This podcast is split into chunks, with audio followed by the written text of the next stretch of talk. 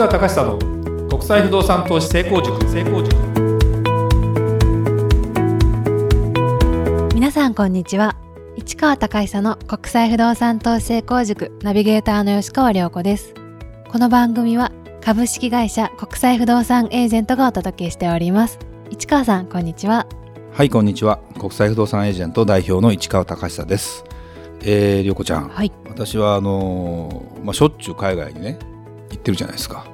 でまあ夜はねもちろん会食したりするケースもあるんだけども、はい。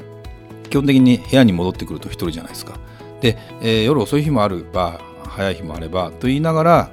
で次の日は必ず、まあ、朝早く経ったとしてもそれなりにですね時間が過ごせる時間があるわけね。もちろん寝る時間もあるんだけども。それでその一人の時間をどう過ごしてるかっていう中にもちろん向こうのテレビとかもあるんだけどもアメリカのテレビは場所日本の番組をやってたりするケースはあるのかな？そうなんですね。NHK のお番組が映ったりするんですよ。エリアによるんだけど。ドイツ行くとほとんど映らないけどね。でそれをアメリカのもちろんニュース番組とか見ててもいいんだけど大体同じことずっとやったり一日中ね天気予報とかやったり。そうなんですね。まあそんなする番組もあったり。ずっと見て見慣れてないとあんまり面白くなかったりするじゃないですか。私今ほらスマホでねテレビのあのオンデマンドサービスってあるじゃない？はい。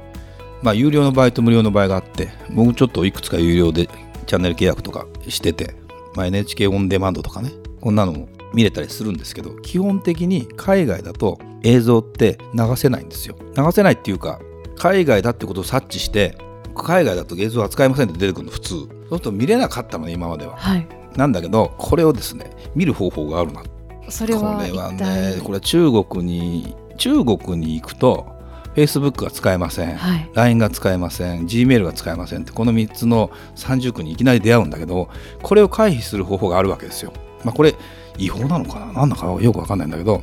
VPN っていうものをですねソフトを使ってやるともう中国に直接つなぐんじゃなくて外国のところの、えーものを探しに行くんだね。コンピューターが。それでそこを経由してもうつないでくれるから日本にいる状態みたく日本でつなげようみたいなやつがあるわけですよ。それを私はですね持ってまして。はい。まああの有料サービスなんでこれも1年にどうかな。5000円ぐらい払ってるかな。まあその程度ですよ。その程度なんだけどこの VPN を使って VIP これこれすごく切れない切れないやつでちゃんとね割と長くちゃんとつながってるんだけど VIP ジャパンってやつをつなぐとこのそのスマホのオンデマンドサービスの番組によ番組っていうかそのソフトによっては全然日本にいるがごとく普通に見れるやつがある。いいですね。これね自分でか編み出したというかこれなんでビそのいろんな国にこう直接つなぐところがあるわけですよ。でそつなぐということはそこにいるっていう状態に多分なるんだなと。だからこの機械が私は今日本にいますねみたいに思ってくれるやつもある。実はそうじゃないやつもあるんで 全部が全部使えるわけじゃないんだけど。はい。でこれをやることで、まあ、ちょっと話それるけど例えばあの飛行機のチケットを取る日本から取るよりも違う国から取った方が安いっていう話があるらしい。これってねやったことないっていうかなかなか日本にいながらにして繋がってくれないからそれって。でも向こうのサイトに繋がっていけばもっと安く取れたりする、まあ、国によるって違うらしいんだけど。これまだ編み出してないのであのでも人はちゃんとそうやって言う人もいるのでそれ多分もしかしたら VPN みたいなのを使って違うところに飛んでってそこからつないでいくともしかしたらそれもできるのかなと思いながらとりあえずね日本のやつをですねあの私は見てましてですねそれで朝ドラを見てるわけですね。あそうなんです そねうなんですよ。つい最近終わった半分青いを見てたし満腹も見てますしあみたいな。結構見てますね。結構見てる。だからあれをですねあの毎日見ることを楽しみにしてると、まあ時差があるとまたこれがまた難しいんだけどね。でもまあでも別にそもそもオンデマンドが生放送じゃないからまあそれはそれでいいんだけどそんなことになると寂しさも紛れるし。そうですよね。そうほっとしそうですよね。そうそうそう英語付けでもちろんねあの英語付けにずっと追い込むのもいいんだけど一人でいる時にまあそんなのもあってもいいじゃないとか見て見たいドラマとかあるじゃない。それを貯めててももう今見れないじゃん帰っても。何が日本にいると今度忙しくてそうですよね。そんなため撮りしたドラマなんか見れる時間ないから逆に向こうにいる1時間を有効に使った方がよっぽどいいよね。って思ってすごいですよこの VPN の件。だから具体的にちょっとこの相談ある人がいれば問い合わせしてください。市川さんまで。そうそうそうそう。これはねお話できたら面白いと思いますけどね。はい。それでは今日の番組始まりです。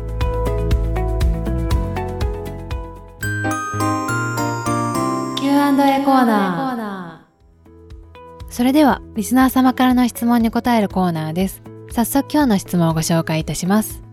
アメリカ・ワシントン州タコマの不動産についてという質問です。私は市川さんのポッドキャストをいつも楽しく聞いていますが Facebook の投稿も楽しく拝見しています。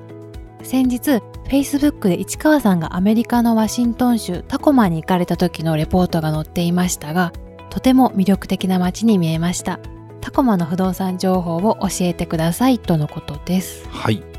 ワシントン州ってねそもそもどこにある？ワシントンにはないよ。西海岸。汗かい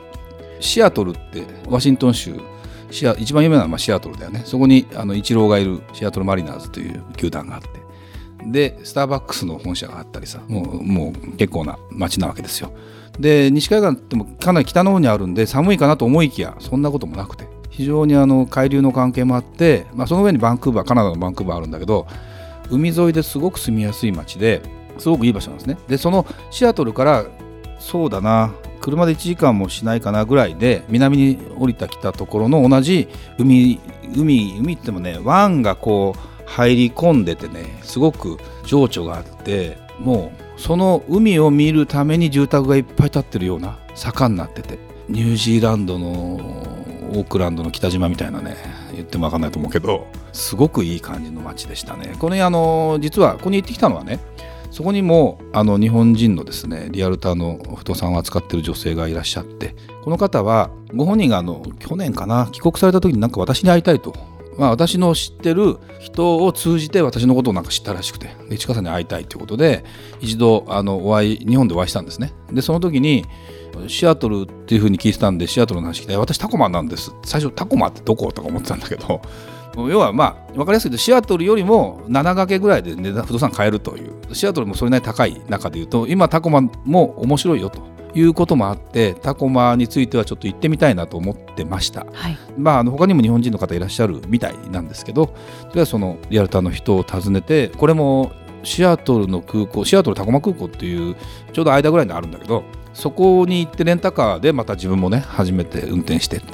もうレンタカーすごいわ。シアトル空港のレンタカー。もうバスでなんだろうな。満員お大きなバスが満員になって5分おきも5分おきぐらいにどんどん来たり来たり来たり来たりしてでバスターミナルがあってそこからそのなんていうの？レンタカーターミナルがあってそこまで5分ぐらいで行くんだけどそうすると今度もうレンタカー屋さんがずらずらっと並んでていろんな看板のねでそこにみんな並んで何人使うんだ車みたいな。だからうわーやっぱりなんかレンタカー当たり前なのかなみたいな感じだったんだけど、はい。そこのね不動産をちょっと見てきました。でお話も聞いてきたんですけど、まあ、き普通に普通の不動産でいうと30万ドル40ぐらいで買える。だから3000万円ぐらいで全然買える街なんでそんな高くないです。ただその海が見えるところになるとものすごく価値も上がってやっぱりね1億円ぐらい。ただ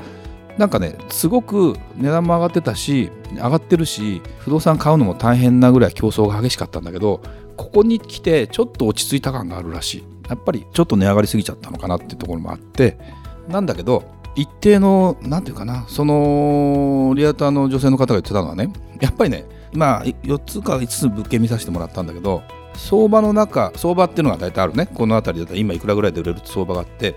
別にそのグロスが1億だからといって売れないわけじゃなくて相場の中でターゲットと価格がミスマッチの物件こういうのを買いたい人はこういうところにこだわるなっていうのにそぐわれてない物件なのにもかかわらず結構強気な値段で出してるとか。まあでもね言っても15%ぐらいの価格差の中には収まるとは思うんだけどそんな2割も3割も高いわけじゃないんだけど、はい。そうするとやっぱりすぐは売れないらしい。でそれがちゃんとマッチングしてくればもうすぐ売れるらしいということは別に健全な市場があってちゃんとあの不動産も売れていくっていう環境がある中で基本的にここも人が増えてるので全然なんだろう。深刻な別に不動産が売れないわけでも全然ないという至極まっとうな話をですね 聞いてきてで物件も見てこれが1億円ですけどちょっと確かにねバランス悪い物件があったりするの。天井高低すぎたり、まあ、これでもしょうがなかったりするんだけどね。昔の中古だったりするから。とかやっぱすごいいいところにその案内してくれた人は見てたね。例えば湿気が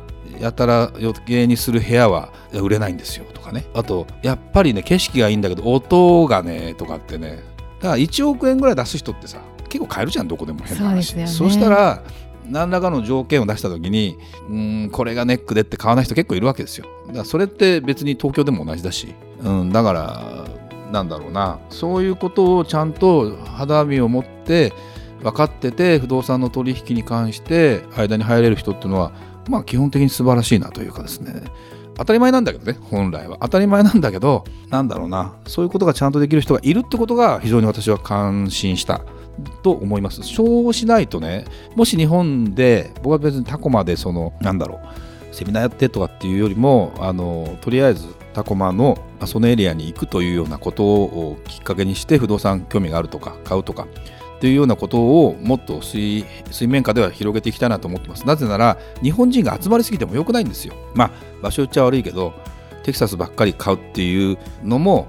やりすぎ感も多少はあるかなって気もするしやっぱりいろいろアメリカだったらアメリカで他の都市とかもあるのでそういうところにもっと目を向けてね。みんなから言われたからといってそこ行って見もしないで買うってんじゃなくてちゃんと不動産について分かった上でまだチャンスがあるところは投資してもいいと思うしそんなようなことをね広めたいっていう気持ちもあるので今回ちょっとまあシアトルの近いタコマっていうところに行ってきました非常にいい街だし住みやすいね気気候もいいしねと思いましたはい、ありがとうございました。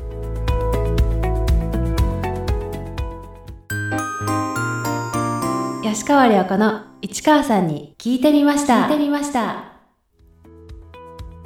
さて、市川さんの訪問した海外の国、都市についていろいろ聞いちゃおうというコーナーなんですが、また今回もいろんなお話を聞かせていただきたいと思っております。前回に引き続き、アメリカ・フロリダについてお聞きしたいと思います。えーフロリダの人の雰囲気やなんか対応とか工業や産業などについて何かありますかね？えーマイアミってちょっと行ったことないんだけどはい明るいラテン系の雰囲気のメキシコ人が多い街なんですよ。だから全然なんかねあのアメリカの中でも明るい感じなんじゃないかな。でそこからキーウェストみたくどんどん下がっていくとリゾートの雰囲気になっていったり。はい。でもやっぱキーワードは海かディズニーかっていうような感じなんでやっぱり明るいイメージとまあやっぱり定年して余生をそこに住むっていう人もまあまだまだいっぱいいるね。あったかいところだし。ね。で白人さんも結構ちゃんと多かったりもするのでまあ安心なところもあるし、うん、海沿いか海沿いじゃないかでも結構違ってくるけどね。だからまあどうなんだろうな。アメリカってもともとその地場の人がずっと住んでるというよりも人が移り住んでそこの街を作ってくるので